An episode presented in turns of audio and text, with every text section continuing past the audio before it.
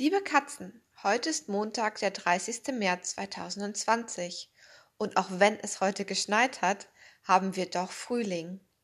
Hat schon jemand die Sonnenuhr gebaut? Wenn nicht, ist egal.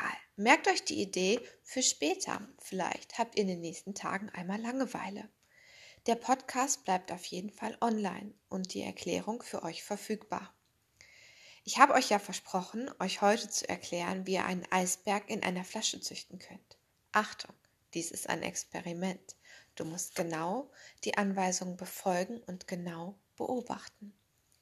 Du brauchst eine Plastikflasche mit einer kleinen Öffnung oben, also mit so einem kleinen Schraubdeckel. Am besten ist so eine kleine Flasche, wie du auch manchmal vielleicht in der Schule zum Trinken mit hast. Am besten musst du wirklich eine kleine Flasche nehmen, denn sie muss in dein Gefrierfach passen. Außerdem brauchst du Wasser. Beides hast du ja vielleicht zu Hause. Hast du alles da? Super, dann können wir anfangen.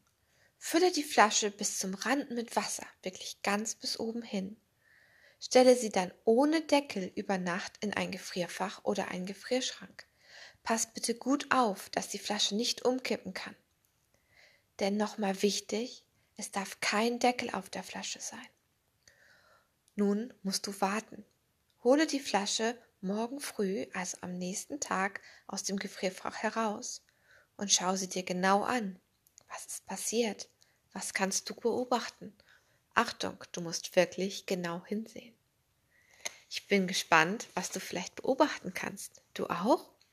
Morgen, wenn du wieder einschaltest in meinen Podcast, spreche ich dann darüber, was du wahrscheinlich beobachtet hast und auch warum das passiert ist. Vielleicht fällt dir auch bis dahin schon was eigenes ein. Ich werde in unserem Podcast nicht mehr aus der Schule der magischen Tiere vorlesen, weil leider nur wenige Kinder aus der Klasse zuhören und ich fände es sehr schade, wenn sie das Ende des Buches verpassen würden. Falls du Spaß an Experimenten hast, wie dem heutigen, höre bitte weiter zu. Komme auch in den nächsten Tagen zu meinem Podcast. Ich werde weitere Anleitungen geben für weitere Experimente.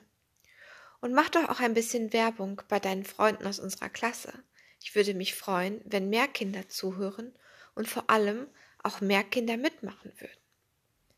Ich wünsche dir jetzt ganz viel Spaß beim Experimentieren und bis bald, eure Frau Krone.